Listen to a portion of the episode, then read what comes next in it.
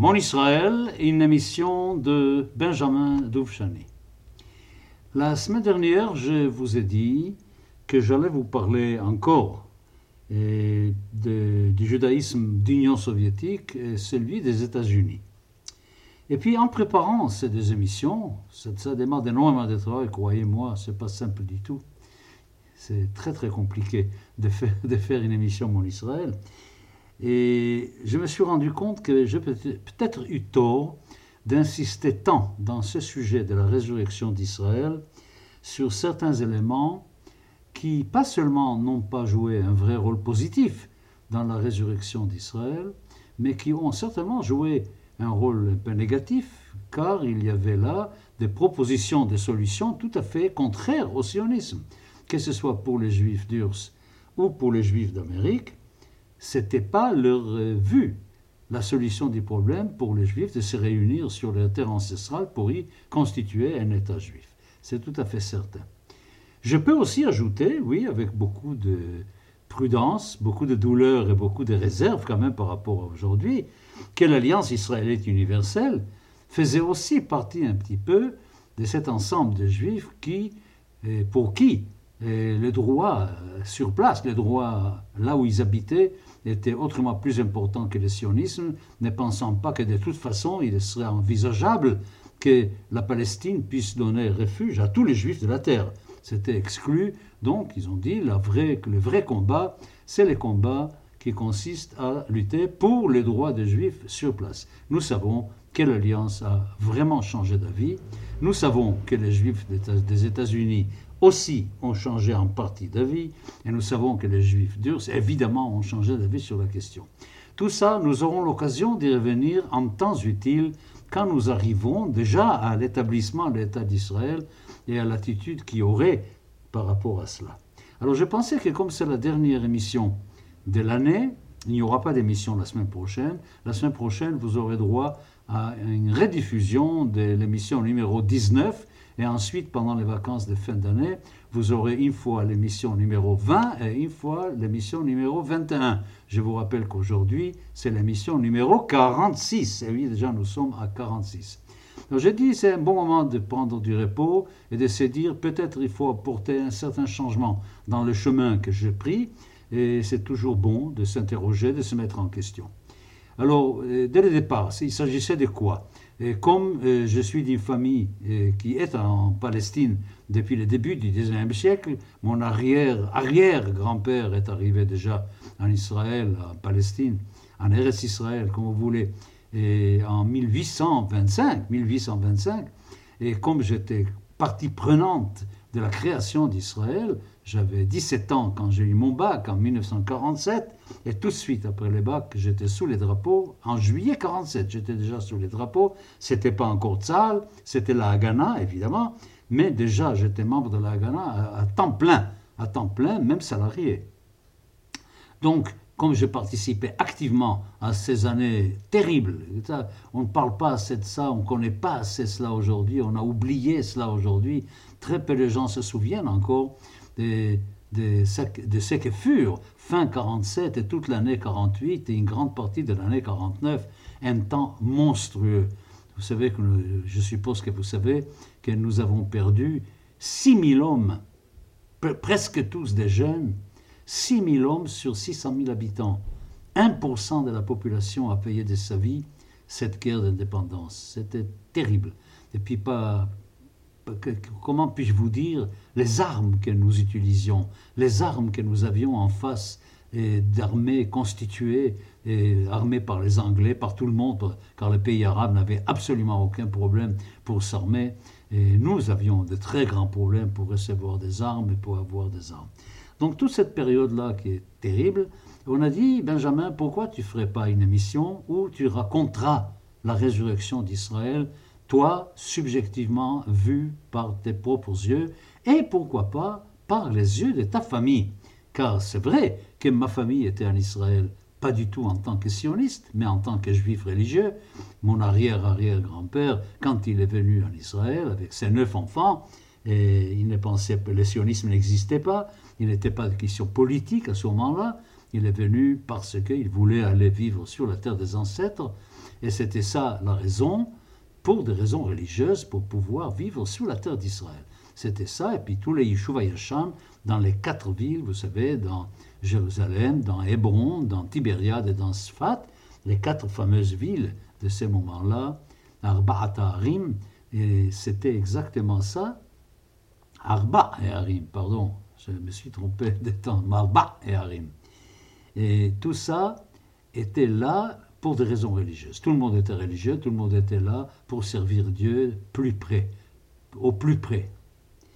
Bon, ben, j'ai été très très content de prendre cette mission, de raconter tout ce que j'avais à raconter, et que peu de gens savent, car en réalité, je vous dis, on ne parle pas beaucoup de cela aujourd'hui en Israël, ni ailleurs d'ailleurs. Si, il y avait Yoram Kanyuk qui est mort il n'y a pas longtemps, Yoram Kanyuk, mon ami, mon grand ami Yoram Kanyuk, qui a écrit son livre Tachach 1948 pour décrire un peu l'ambiance, l'horreur des sept ans de la guerre d'indépendance lui était dans les Palmar, il était sur la route de Jérusalem venant de l'ouest. Moi, j'étais à Gush la route de Jérusalem venant du sud. Nous avons un, peu vécu les mêmes expériences, évidemment. Alors, première question que je me suis posée, comment intégrer ma famille dans cette histoire? Après, j'ai décidé de la façon la plus naturelle, je vais faire connaissance entre ma famille, mes ancêtres et vous, pour que vous sachiez de qui je parle quand je parle de ma mère, de mon père, de mon grand-père, de ma grand-mère, etc., de mon arrière-grand-mère, etc. Comment, euh, comment ils étaient, vous faire connaissance de ces gens-là, voir comment ils ont vécu réellement en Palestine de ce temps-là, quelles étaient les relations avec les Arabes, etc. Autre question extra, qui était autrement plus importante que celle-ci, à partir de quand faut-il commencer à envisager la résurrection d'Israël? Je viens de sortir un livre, je viens de sortir un livre édité par les éditions Elkanah de Jérusalem qui s'appelle Les trois maisons, histoire spirituelle d'Israël. Les trois maisons d'Israël, Israël, à travers l'histoire, a connu trois périodes, trois grandes périodes. Si vous écoutez mon émission Demain, judaïsme au présent, je vais en parler en détail. Ces trois maisons, je sais quand la première commence, c'est à la sortie d'Égypte, évidemment. Je sais quand la deuxième commence, c'est le retour de l'exil de Babylone avec Ezra, etc. Mais quand est-ce que j'ai commencé le début de la troisième maison? C'est un grand problème. Est-ce que je vais commencer ça avec le premier congrès sioniste, avec le moment où les Juifs décident de redevenir une nation? Je ne crois pas, c'est pas possible, car l'envie de retourner sur la terre d'Israël, l'idée qu'un jour on y retournerait, était déjà là depuis toujours, depuis, à travers tout, tout le siècle de la diaspora.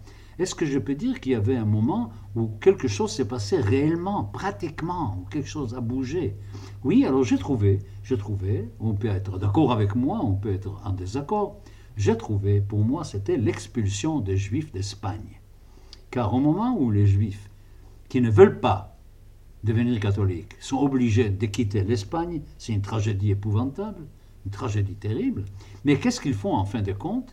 Ils vont faire un mouvement, un mouvement à travers l'Europe du Sud, dans le nord, et l'Afrique du Nord dans le sud, un mouvement comme ça, un mouvement qui va les amener ipso facto vers quoi? Vers l'est de la Méditerranée, c'est-à-dire vers la terre d'Israël, vers la Palestine.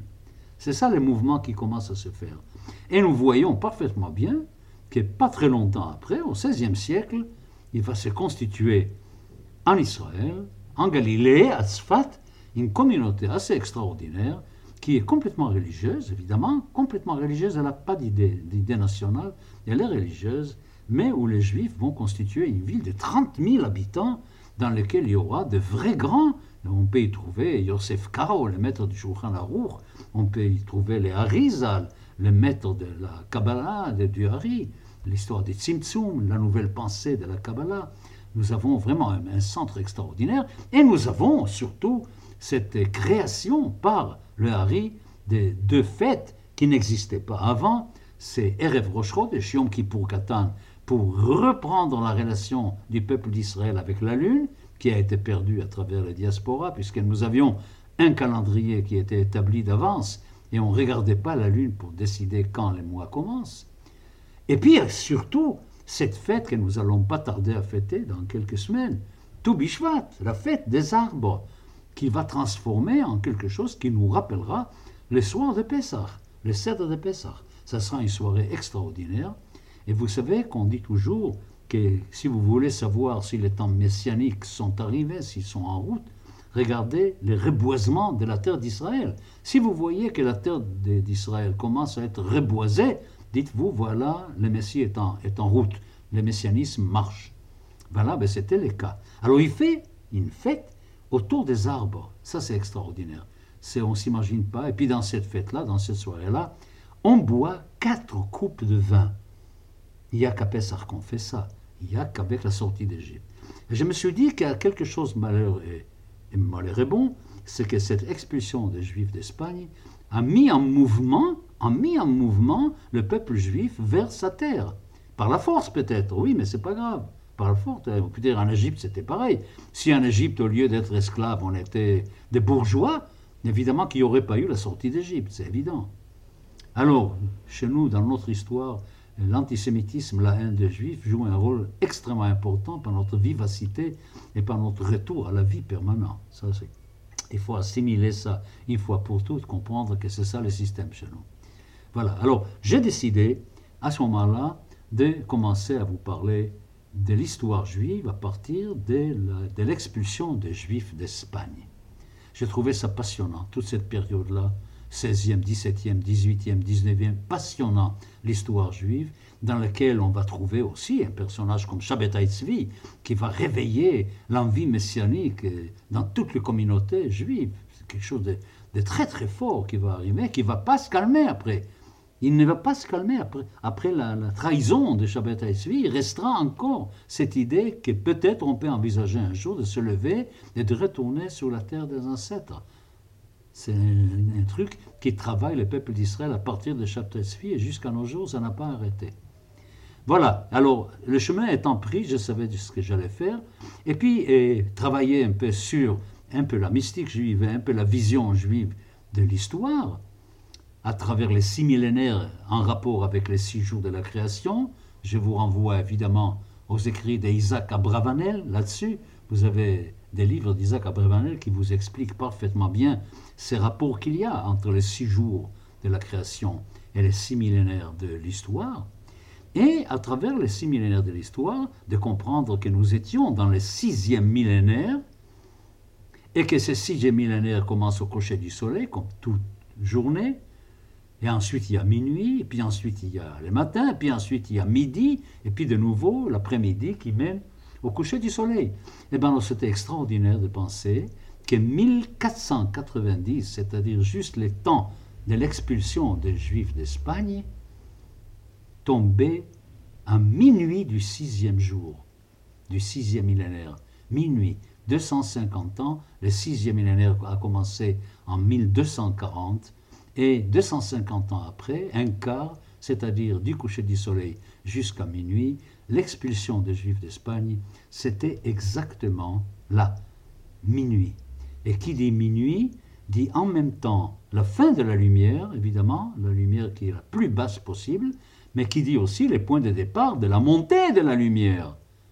Puisqu'après avoir été jusqu'au point le plus bas, la lumière n'a qu'une chose à faire, c'est revenir. Et c'était ça. Et ça, ça m'a beaucoup ému, beaucoup, beaucoup touché, que probablement cette idée que j'avais de faire démarrer la résurrection du peuple juif à partir de l'expulsion des Juifs d'Espagne n'était pas fausse, puisqu'elle tombait dans la réflexion sur les millénaires, elle tombait au bon moment. Il, suffisait d'attendre maintenant le matin, 1740. Et 1740, nous savons, c'est les Garons de Vilna, c'est les Chassidim qui commencent à monter en Israël. Déjà, ils montaient importante. Pas besoin de vous dire que si je vais maintenant jusqu'à midi, jusqu'à midi, midi c'est 1990, Israël existe déjà, l'Empire soviétique est en train de tomber, il y a beaucoup de choses à dire sur 1990 évidemment. Et une heure avant, à 11 heures, à 11 heures du matin de cette journée millénaire, de cette journée millénaire, c'est 1948 exactement la création de l'État d'Israël. Vous voyez, il y avait beaucoup d'éléments comme ça qui m'ont inspiré et qui m'ont poussé à continuer tout cela. Maintenant, évidemment, que le vrai but de cela, pour moi, ça a été de raconter ce qui s'est passé sur place. Et je me suis rendu compte, à force d'être passionné par l'histoire juive ailleurs, j'ai un peu oublié les surplaces. J'ai un peu oublié de parler suffisamment de ce qui se passait sur place. Alors c'était encore justifiable jusqu'à 1860 où pas de chose, pas grand-chose est arrivé. Mais à partir de 1860, quand on a commencé à sortir des murs à Jérusalem, quand on a commencé à construire des quartiers neufs, construire la nouvelle ville juive à Jérusalem, la nouvelle ville que vous connaissez, la ville juive, la partie juive de la ville, quand on a commencé à voir des gens qui commencent à venir, quand on a commencé à savoir les pogroms monstrueux qui allaient avoir lieu après en Russie, on voyait que brusquement, c'est ce lieu-là qui allait devenir l'élément franchement très très important dans cette résurrection. Et nous sommes arrivés, j'ai réussi à arriver, tant bien que mal, si j'ose dire, à arriver à la déclaration Balfour 1917, un moment absolument important, capital, dans l'histoire juive, reconnaissance des nations. La Grande-Bretagne qui assume la reconnaissance par les nations et qui va réussir à imposer cela à la Société des Nations, la reconnaissance que la terre de Palestine, ce qu'on appelle le sud de la Syrie, n'oubliez pas qu'en réalité, du point de vue géopolitique, il existe la Syrie. La Syrie, la grande Syrie, Souria Agdola, et dans cette Syrie, il y a le nord, qui, est la Syrie et le Liban d'aujourd'hui, et puis il y a le sud, qui est Israël et la Jordanie d'aujourd'hui. Ça, c'est le sud syrien, le sud de la Syrie. Alors cette partie-là, qui est la Palestine, le sud de la Syrie, que cette partie-là appartient de droit au peuple juif et que la Société des Nations, à travers un mandat qu'elle va octroyer à la Grande-Bretagne, devrait pouvoir euh, y faire naître un foyer national juif. Je vous dis tout de suite, on ne sait pas très bien exactement dès le départ ce que ça veut dire. Qu'est-ce que ça veut dire un État juif? On ne sait pas. Il y a beaucoup de discussions là-dessus que nous allons trouver à, euh, à partir du début 2017, euh, quand je répondrai mes émissions, évidemment, à partir du premier jeudi de 2017. Alors, vous voyez que nous allons maintenant commencer à nous occuper sérieusement de la déclaration Balfour et de ses suites, avec tout ce que ça comportait de magnifique et de beau, et tout ce que ça comportait de méchants et de vilains de la part de l'Angleterre, qui a joué un rôle merveilleusement positif dans cette affaire, et qui a su aussi jouer un rôle extrêmement négatif, tout à fait négatif, prenant position carrément, et une position pro-palestinienne pour les Arabes de Palestine, et pas pour cette idée du foyer national allant jusqu'en 1939 où il y a eu le fameux Sefer Alavan, les fameux livres blancs dans lesquels on pouvait dire que toute l'idée sioniste allait sombrer. Voilà, alors écoutez, voilà ce que je voulais vous dire aujourd'hui comme une sorte de résumé de ce travail que je suis en train de faire et que je vais préparer pour vous pour la rentrée, car c'est extrêmement important pour moi que nous allons toucher maintenant à à la localité même. Et vous savez, une des raisons pour lesquelles j'ai pensé ça pendant cette semaine où j'ai essayé de travailler sur les juifs d'Urs, et où je sentais brusquement que ce n'était pas tout à fait la chose que je devais dire, était l'histoire de Joseph Trumpeldor, de ce personnage, Joseph Trumpeldor, qui était dans l'armée russe, qui a même perdu un bras en étant un officier de l'armée russe pendant la guerre contre le Japon, en 1905, si je ne me trompe pas. Et c'est Joseph Trumpeldor que nous allons trouver tout à fait au début de l'installation des Juifs en terre d'Israël après la déclaration Balfour et qui a trouvé la mort en 1920, j'aurai l'occasion de vous en parler, qui a trouvé la mort en défendant une localité de Galilée, Tel Chai, déjà euh, au début du temps du mandat britannique, quand les choses n'étaient pas encore très claires qui va être là-bas, les Français, les Anglais, rien n'était encore très très clair. Voilà, je tenais beaucoup à vous dire toutes ces choses-là, le cœur ouvert, reconnaître que peut-être j'ai commis certaines erreurs en choisissant des chemins qui n'étaient pas exactement dans la direction de mon sujet, mais croyez-moi, c'était très difficile, et c'est encore difficile aujourd'hui, mais je vais essayer à partir de maintenant de me concentrer sur la terre d'Israël, sur ce qui se passe sur la terre d'Israël, par les Yishuv anciens et nouveaux pour la construction de la Medina Baderech, cet État en devenir, qui allait devenir la vraie Médina, la vraie, le vrai État d'Israël, et avec tout l'avenir que nous lui souhaitons, est grandiose, magnifique, extraordinaire. Bon, il me reste à vous souhaiter évidemment une bonne écoute pour mes rediffusions pendant les trois semaines où je serai. Et puis de vous souhaiter dès maintenant une très bonne année civile 2017, car je ne vous parlerai pas avant euh, le 1er janvier. À bientôt.